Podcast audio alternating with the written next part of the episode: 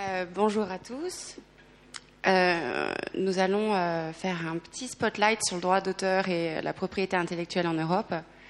Parler un petit peu de ce qui s'est passé, que certains considèrent comme une espèce de petite révolution européenne de la culture, et d'autres considèrent comme une espèce d'étape peut-être un peu moins importante. Donc, on va partir d'un point de vue un peu, un peu beaucoup juridique pour remettre en, perspective euh, le droit d'auteur en Europe, en repartant de sa genèse. Donc euh, j'ai préparé un petit euh, PowerPoint en, anglais qui vous permettra un petit peu de, comprendre quelles sont les étapes majeures qui ont été engagées en septembre et en juin de cette année. Est-ce qu'il y a déjà un droit de propriété intellectuelle en Europe? Est-ce qu'on peut parler d'un droit européen de la culture? Euh, déjà, qu'est-ce que la propriété intellectuelle euh, Au-delà d'un débat philosophique et pratique aussi sur la culture, euh, le droit de la propriété intellectuelle est avant tout un droit des auteurs. Et les auteurs ont plusieurs types de droits, ce qu'on appelle les droits patrimoniaux et les droits moraux. Et pour faire clair, hein, les droits patrimoniaux, c'est le droit pour un auteur de voir son œuvre rémunérée, contrôlée et d'une certaine manière, de voir son œuvre vivre et qu'il perçoive les fruits de cette rémunération. Donc en Europe, en fait, euh, le droit européen a eu du mal à, créer un droit uniforme et harmonieux euh, qui est un droit d'auteur. Ça a commencé euh, très tôt, dans les années 85 et 90, très, très doucement et très péniblement. Et en fait, le droit européen n'existe pas encore. C'est un droit qui est très sectoriel qui permet en fait de légiférer en Europe sur des secteurs, notamment en droit audiovisuel, notamment en droit euh, euh, des journalistes. Euh, et nous sommes donc parvenus cet été en fait à une légifération sur une directive qui est finalement comme une source quasiment évidente d'un travail très long de la Commission européenne pour non plus légiférer sur des secteurs de la culture, mais sur un, sur un univers global qui a été euh, considéré comme un univers majeur de la création en Europe, qui est le secteur digital.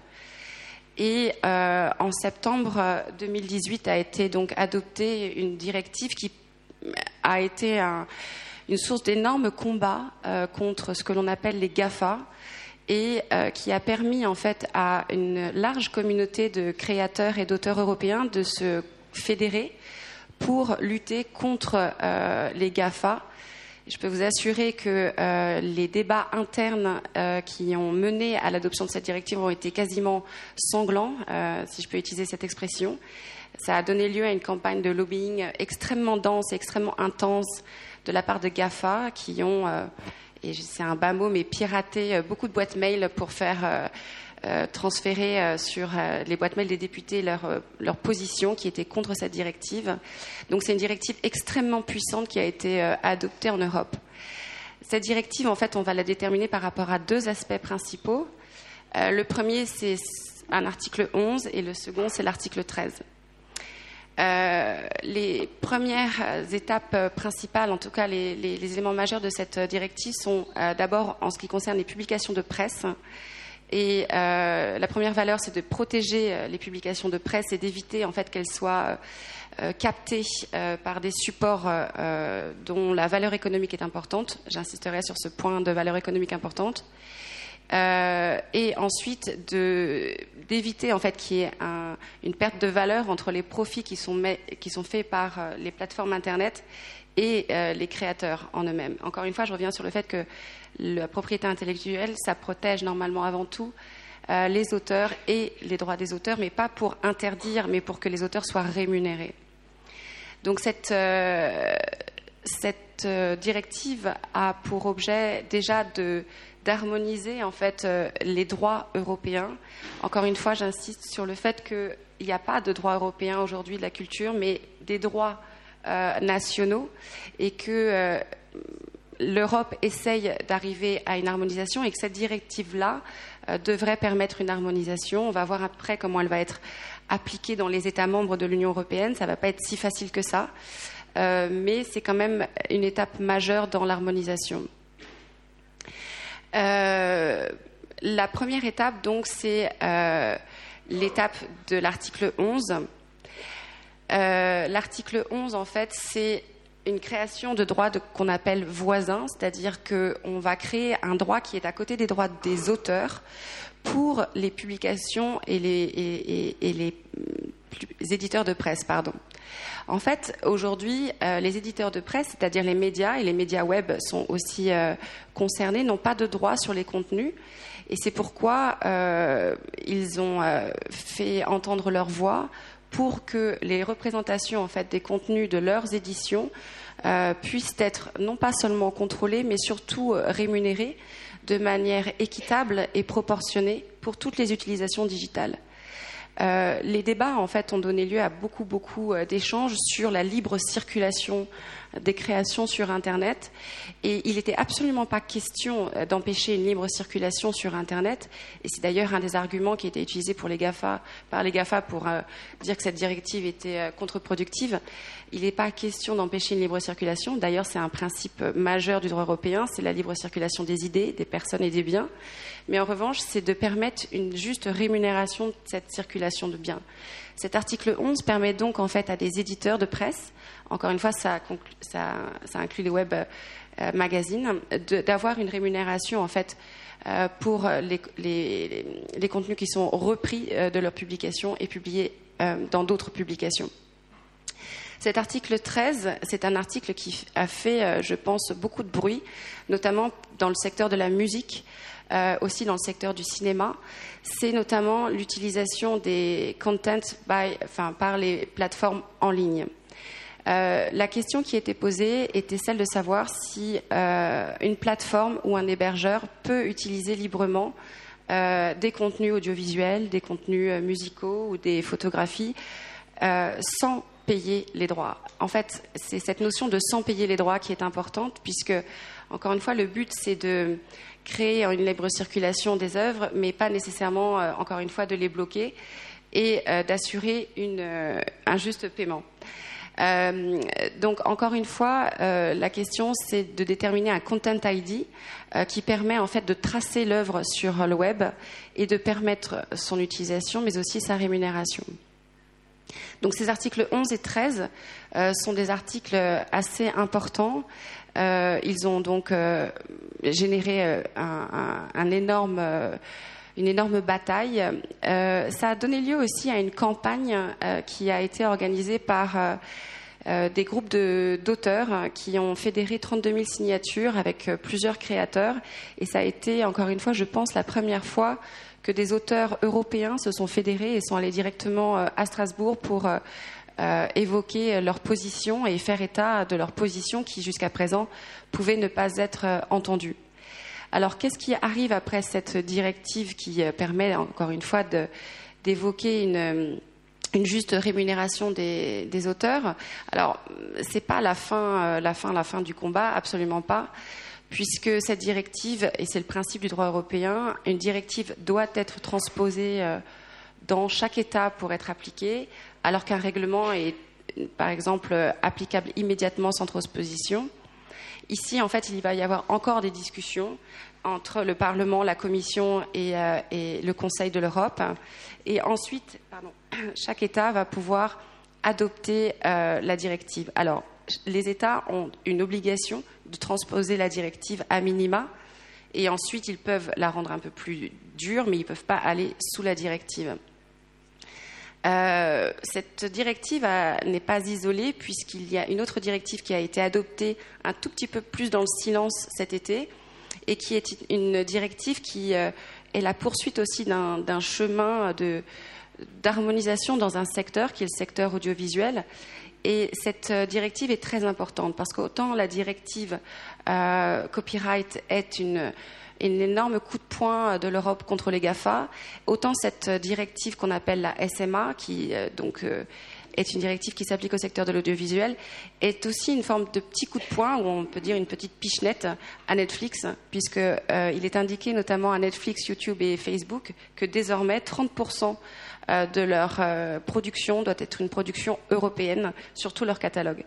Et ce que je disais à Mathéos tout à l'heure, c'est qu'on pourrait considérer que ça peut être une, une, petite claque que pourrait ne pas apprécier Netflix, mais en fait, Netflix ouvre un bureau à Paris et ça a été informé, enfin en tout cas euh, révélé dans la presse euh, cette semaine. Donc même si euh, l'Europe régule la, la, production et la diversité, Netflix ne semble absolument pas effrayé par cela puisqu'il y a encore une fois un bureau qui s'installe en France et qui va, semble-t-il, aller vers cette production de 30% de contenu français. Donc la question en fait aujourd'hui, c'est qu'est-ce qu'apportent ces régulations? Est-ce que ces régulations sont importantes? Est-ce que c'est uniquement un effet d'annonce? Ou est-ce que euh, ça peut aller vers une forme de protection de la diversité culturelle, même s'il y a une harmonisation euh, du droit européen? Et là-dessus, je pense que Mathéos a, un point de vue peut-être un tout petit peu plus euh, critique.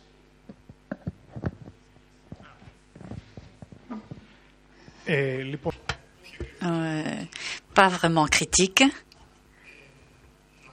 je voudrais dire que tous ces points très intéressants qu'Alexandra nous a présentés, euh, je n'ai pas l'intention de clore le débat, mais plutôt de l'ouvrir.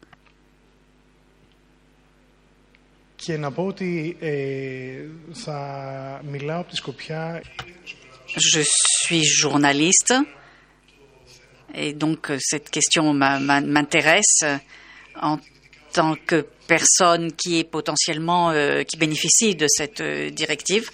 Et je suis un activiste des médias et c'est plutôt de ce point de vue que je voudrais euh, parler et lancer dans le débat quelques objections qui ont été émises non seulement par ces monopoles qui diffusent le contenu culturel, qu'il s'agisse des, des nouvelles ou d'un contenu euh, strictement culturel, mais aussi des organisations d'usagers qui défendent les, droits numériques.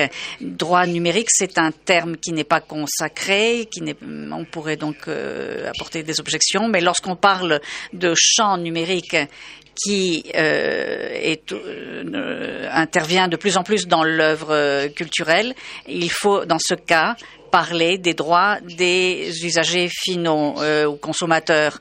Euh, ce sont des, ces termes que l'on utilise euh, et qui retirent le contenu moral qui peut être inclus dans les, les informations que l'on peut échanger mais on parle en général, lorsqu'on parle des réseaux de distribution, on parle de consommateurs ou d'usagers. Donc, je vais euh, examiner trois points. Tout d'abord, quelles sont les principales objections? Alexandra en a parlé. Je voudrais ajouter quelque chose. Et pourquoi cela peut avoir des effets? Sur quelque chose de plus important que la production et la distribution d'un de, projet culturel, mais c'est la, liberté d'expression, de, de, la parole, la démocratie, donc globalement. Et cet accord et le cadre juridique que l'Union européenne est en train de mettre en place à l'heure actuelle est protecteur concernant la production, euh, l'industrie euh, européenne, mais pas les euh, créateurs, et je voudrais euh, euh, débattre de cela. et j'essaierai finalement d'imaginer ce qui se passerait dans un cadre de processus de création d'un, euh, de notions euh, globales, comme cela a été euh, dans le cas en Grèce en 2008 ou la, le, printemps arabe sur la place Tahrir en Égypte, etc. Et si le, le copyright était déjà appliqué à ce moment-là, qu'est-ce qui se passerait? Les objections qui sont émises par les organisations concernant les droits numériques et notamment l'article 11 tient au fait que euh, cela était déjà éprouvé et cela a échoué dans l'environnement économique, c'est-à-dire en Allemagne dans un premier temps et en Espagne dans un deuxième temps. Et c'est là que cela a été appliqué pour la première fois. Il y a eu une exigence, euh, cela a été appliqué et en Allemagne, les éditeurs ont vu le, le, le, la, consultation de leur site euh, baisser à tel point où ils ont voulu euh, demander une, ex, une, exception à Google. Et en Espagne, Google a totalement supprimé le service, ce qui a euh, nettement fait baisser la, la, la, consultation de, des, sites web. Cela conduit au constat que l'on ne peut même plus imaginer la diffusion de contenu culturel ou d'informations en dehors des euh, supports numériques. Et si cela s'applique à l'échelle européenne, et parce que l'Europe devient le régulateur aujourd'hui de marchés qui se développaient jusqu'à il y a quelque temps, et, comme c'est une vaste échelle, cela pourrait peut-être euh, fonctionner. Ça reste à, démontrer. On le verra euh, en pratique. Mais euh, ce qui m'intéresse, et je crois que ce qu'il faut garder à l'esprit, c'est que l'économie numérique se développe pendant ces 30 dernières années en, à travers de nouveaux marchés, le marché du hardware euh, et des logiciels et le marché de, de, de la, la, mise en réseau de, et tout cela c'est fait aux dépens, en quelque sorte, des droits d'un autre marché déjà réglementé, l'industrie euh, culturelle. Et, l'Europe est donc le protagoniste euh, dans ce domaine pour euh, protéger donc ses propres avantages. Et ce qu'a dit Alexandra est intéressant. 30% du contenu culturel culturel européen euh, donc sera protégé euh, et c'est pour protéger la diversité linguistique pas et culturelle et ne pas adhérer à un environnement culturel euh, totalement anglophone euh, américanophone. Voici donc la première remarque concernant l'article 11. En ce qui concerne l'article 13, les choses deviennent un peu plus sérieuses euh, dans ce cas, puisque même un contenu qui est produit par des non-professionnels peut également euh, violer la législation sur la propriété intellectuelle. Dans ce cas, on a potentiellement une attaque contre euh, Internet.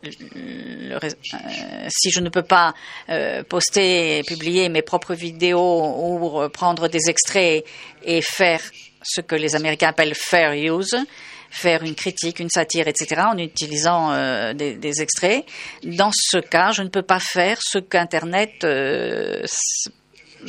est approprié pour euh, faire.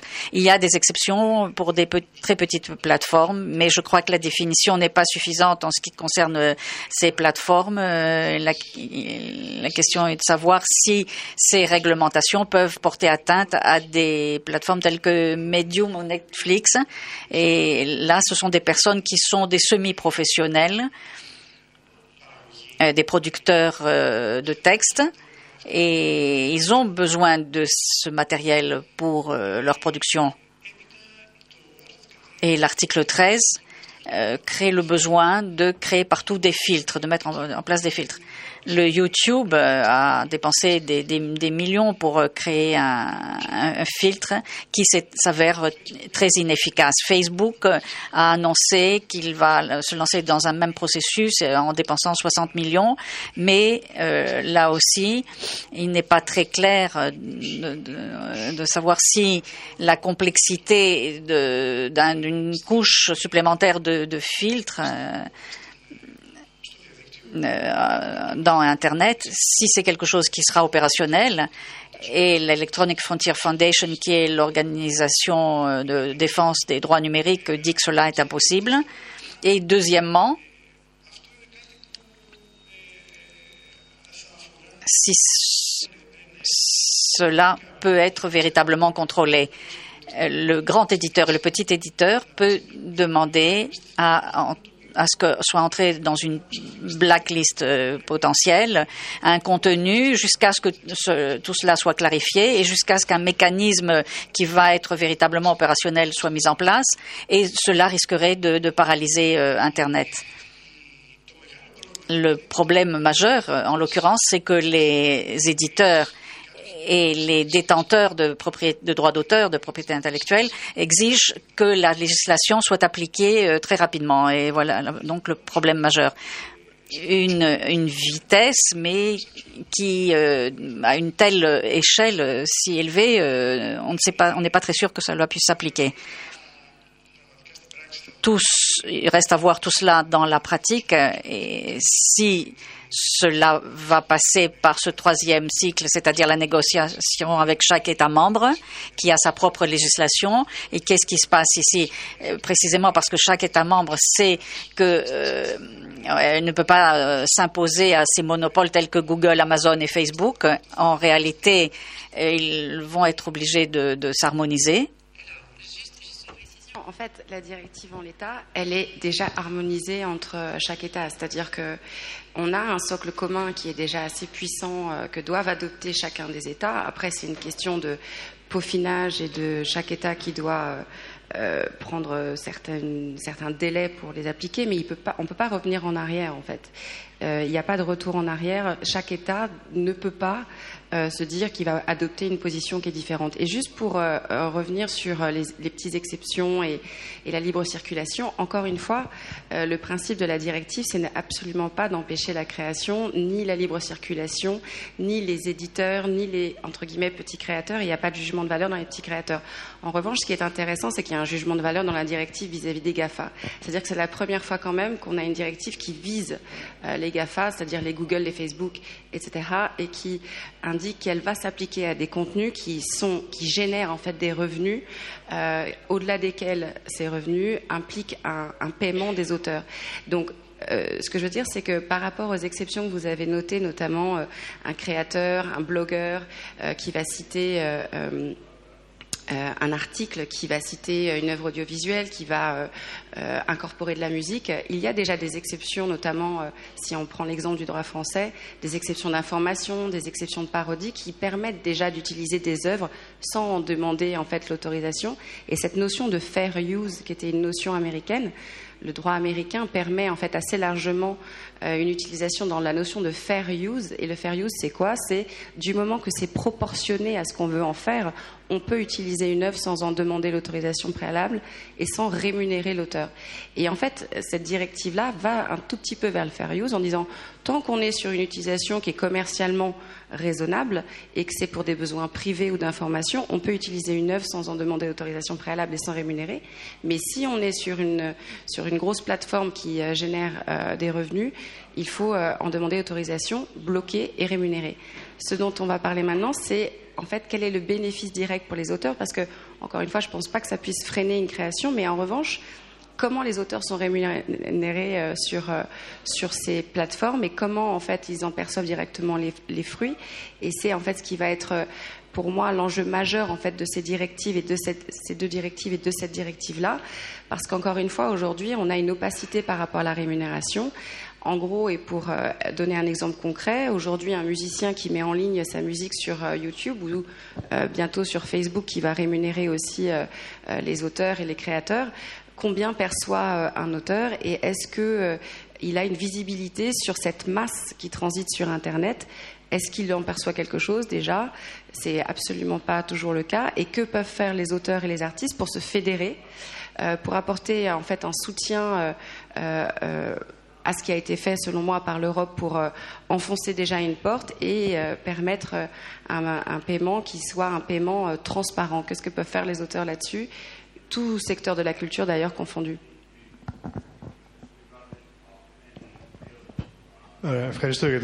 Merci beaucoup pour cette intervention. Euh, je répète que mon point de vue et que cette directive qui est si complexe va mettre du temps à s'appliquer et euh, j'espère pourvu que euh, ce soit la rémunération des, auteurs et des créateurs qui soit assurée. Mais ce qui est évident dans la phase actuelle, c'est qu'il y a les deux, deux titans en quelque sorte, le monopole euh, d'un côté et les producteurs de, travail culturel de l'autre côté. Et il faudra spécialiser ça de plus en plus pour que la protection des droits des producteurs de contenu culturel soit assurée. Et on peut donner deux, trois exemples. Google en, Allemagne et en Espagne lorsqu'il a été appelé à verser pour les Google News aux éditeurs une rémunération, a répondu qu'elle ne retirait pas un bénéfice direct puisque dans les pages de Google News, il n'y avait pas de, de publicité qui et euh, je veux montrer que les monopoles à l'heure actuelle portent atteinte aux, aux, aux, artistes et il y a un, un, donc euh, une, la nécessité de réglementer cela davantage au niveau européen pour protéger précisément les créateurs et que euh, euh l'industrie culturelle euh, face aux Américains et dans cette guerre qui a éclaté puisse protéger ses droits et les droits des, des créateurs. Je crois que le débat reste reste, la question reste ouverte.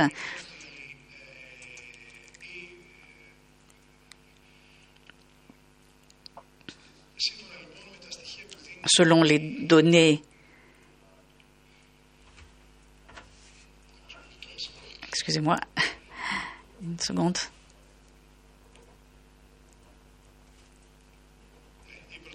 Oui, l'initiative des, des, artistes pour un droit viable. Ce sont surtout des, musiciens qui considèrent, qui, qui estiment que 1,3 milliard d'usagers de YouTube suivent de façon systématique des vidéos musicales sur la plateforme YouTube et Toutefois, les artistes ne reçoivent que 0,67 centimes par an par usager, par an. Euh, L'intitulé devrait être que chaque détenteur de droits d'auteur pour la, vidéo euh, reçoit ce, montant qui est bien sûr très réduit. La même initiative d'artistes euh, dit que chaque détenteur de droits d'auteur euh, reçoit aux États-Unis 1000 et quelques 1700 dollars. Euh, selon ces plateformes, euh, un, pourcentage très réduit, euh, il n'y a que 0,33% des, des, vidéos qui dépassent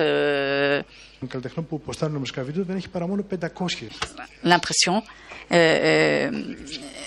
Donc, euh, ils reçoivent très peu d'argent. Euh, et dans le.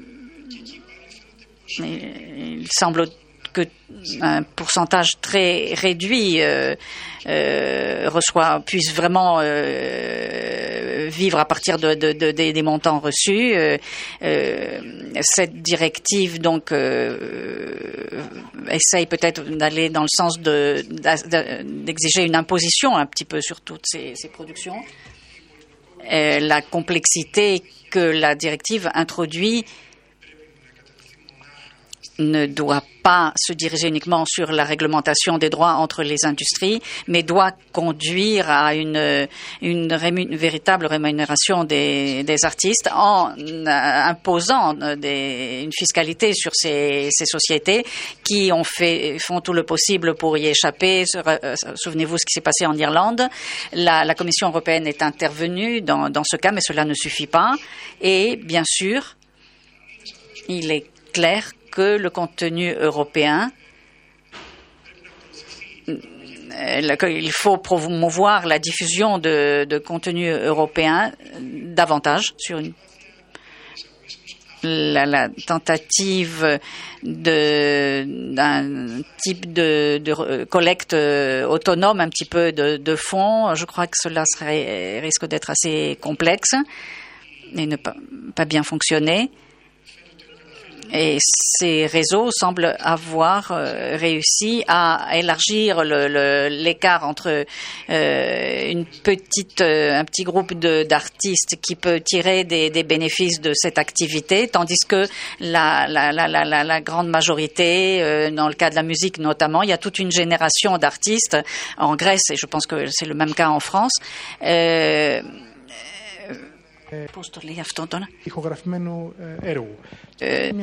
dire plus d'argent des, de, des, présentations live plutôt que de la, la vente de, euh, de, ses, de, de, son travail. Les est-ce que les, les, sociétés vont pouvoir assurer une rémunération suffisante des, des artistes? Dans le cas de la Grèce, on a un très mauvais exemple. On a la Société anonyme de propriété intellectuelle qui, pendant des années, représentait 15 000 créateurs grecs et les, intérêts de 2 millions de créateurs étrangers. Euh, et c'était euh, à ce niveau-là que les droits d'auteur, euh, notamment des musiciens, étaient négociés en Grèce. Le conseil d'administration de cette société anonyme touchait des, des rémunérations exorbitantes. Euh, des salaires de l'ordre de 700 000 euros et 42 des bénéfices qui devaient être diffusés et euh, distribués aux, différents artistes euh, créateurs n'étaient pas distribués et les, les, actifs de la société, il y avait sept sociétés de juristes qui avaient été mises en place pour défendre soi-disant les, les intérêts et 10 artistes artistes euh, en, Grèce qui pourraient apporter un, bon témoignage à propos de la société touchaient leur euh, rémunération, tandis que les autres euh, ne touchaient pas la rémunération euh, qui leur était dû. Mais ce n'est pas une façon d'assurer la protection des intérêts d'une société euh, de la culture. Et ce système du copyright est bien sûr euh, mis en place dans une société capitaliste. Qu'est-ce qu'il fait? Il pousse un, un, artiste, et cela provient de l'époque du romantisme, à revendiquer ses droits d'auteur à l'égard d'un autre et c'est sur la base de ce système que nous, dans ce système que nous vivons, et c'est cela que nous devons utiliser, parce que la société euh, culturelle est une, une société, une communauté créative. Euh, ce qui m'intéresse en tant qu'activiste. Et après avoir vécu pendant les dix dernières années une série de, de moments politiques importants sur Internet, c'est comment le copyright vous savez, le copyright, le terrorisme et la pornographie infantile sont trois sujets, trois questions très très sensibles, et aussi les trois euh, justifications qui sont invoquées pour euh, euh, porter atteinte à la liberté de, de, la parole et de l'expression. Erdogan en Turquie a pris les droits d'auteur concernant une série de publications. Euh, moi, j'ai lu des articles à ce propos et, il a donc utilisé tout cela pour que des, critiques ne soient pas exercées à, son encontre.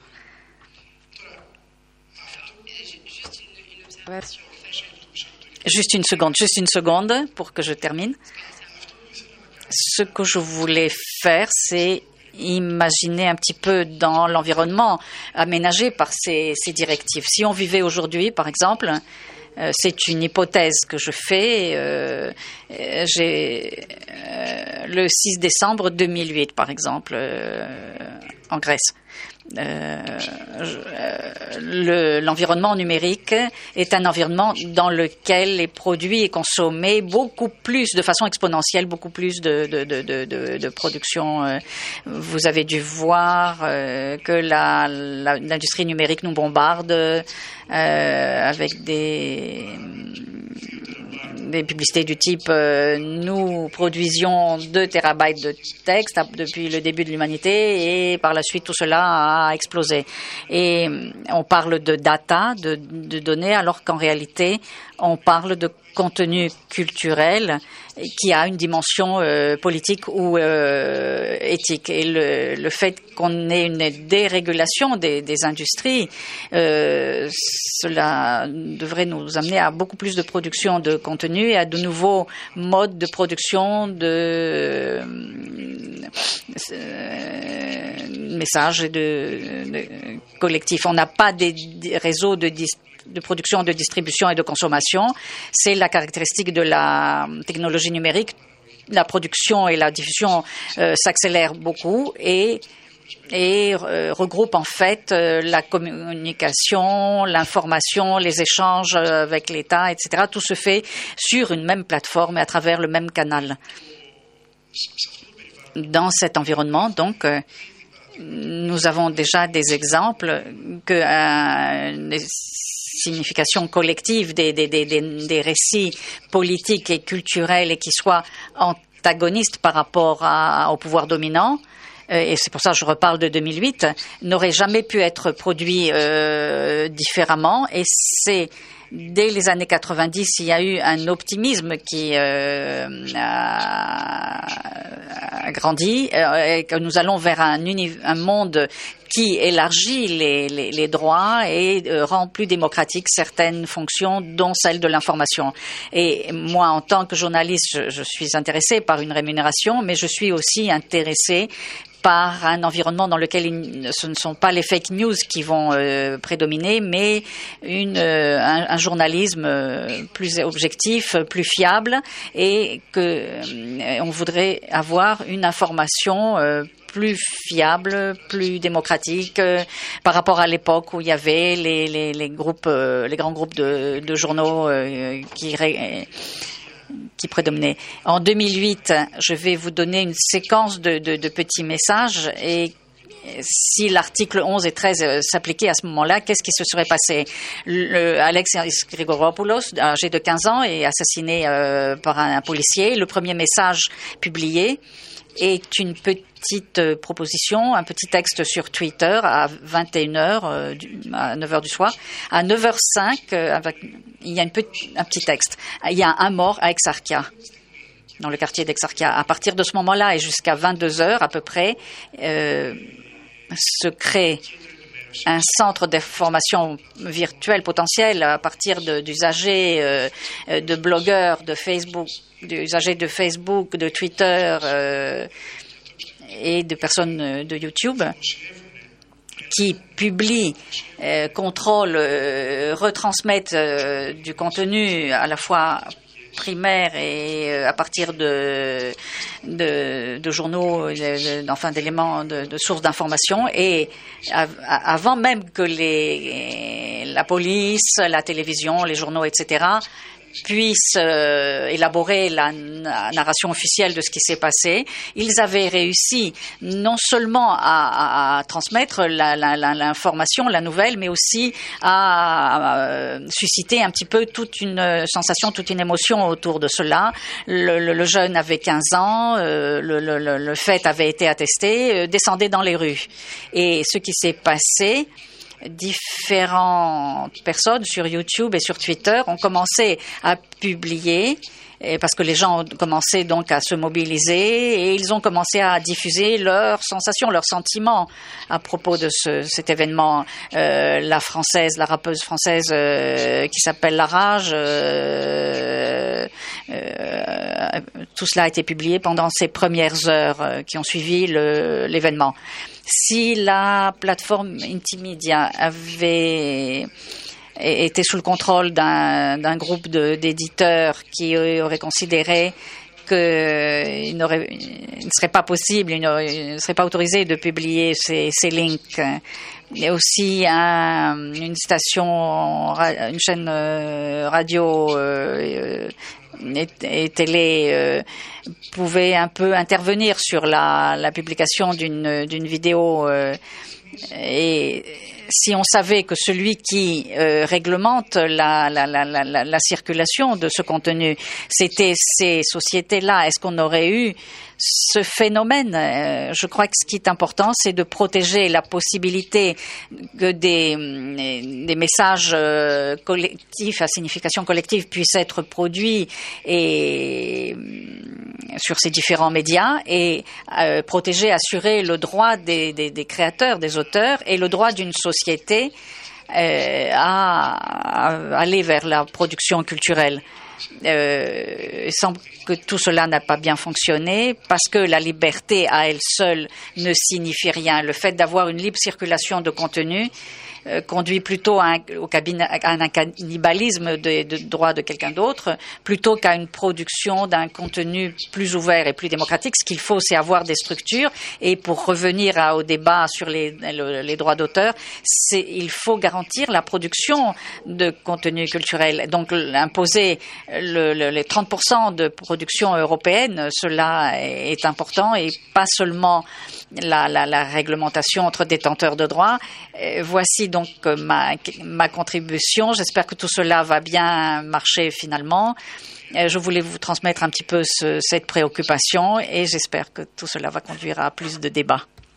Merci beaucoup. Juste pour euh, terminer, avant deux, trois questions, peut-être dans, dans l'assistance, si euh, certaines, certains veulent prendre la parole, je juste finaliser sur euh, un point. Euh, éviter un amalgame, en fait, entre euh, l'information, entre les mouvements populaires et euh, les mouvements, en fait, de création, qui sont des mouvements spontanés qui ne rentrent pas, selon moi, dans justement l'article 11 qui vise uniquement les journalistes et les éditeurs de presse ne pas faire un amalgame en fait trop rapide entre euh, la protection des droits d'auteur et euh, les, les, écrits, les blogs, euh, ces éléments qui sont des éléments euh, citoyens, euh, qui sont pas nécessairement euh, dans le champ en fait d'application des droits d'auteur. En fait, les droits d'auteur, c'est des œuvres de l'esprit, c'est aussi, ce sont aussi des écrits, mais pas nécessairement les écrits citoyens qui peuvent être des écrits spontanés, notamment sur euh, Twitter. Par exemple, il a été euh, acté que les écrits de Twitter ne sont pas des créations euh, ouvrant droit à protection des droits d'auteur. Les blogs, c'est aussi très particulier parce que ce ne sont pas des éléments qui permettent en fait une protection au titre des droits d'auteur. Donc évitons, enfin essayons de ne pas faire euh, d'amalgame entre euh, cette régulation. Une régulation, c'est pas nécessairement une interdiction. En tout cas, moi, en tant qu'avocat, je dis toujours que les droits d'auteur sont jamais un problème. C'est euh, c'est euh, uniquement en fait un outil qui doit permettre aux auteurs en fait d'avoir une une plus grande sécurité, une plus grande latitude dans leur création. Après, encore une fois, la, question reste ouverte de leur rémunération et on est devant en fait un work in progress assez important. Euh, mais le fait en fait d'ouvrir cette voie à une représentativité, une représentation commune en Europe euh, des auteurs et des éditeurs de presse me semble assez importante. Alors peut-être que dans euh, l'assistance, pardon, certains ont des, questions, mais c'est quand même un, un, une question assez utile et importante de savoir si oui ou non un droit européen de la culture euh, est un point important, notamment dans la diversité. Et je terminerai sur le fait que la diversité culturelle a été introduite dans le traité de Lisbonne de 2009. Et donc c'est déjà un élément euh, qui date euh, de quasiment dix ans que de protéger en fait la diversité des créations de chacun des États membres pour permettre d'avoir une une forme de protection en fait de toutes les créations linguistiques, culturelles, étatiques en Europe. Merci.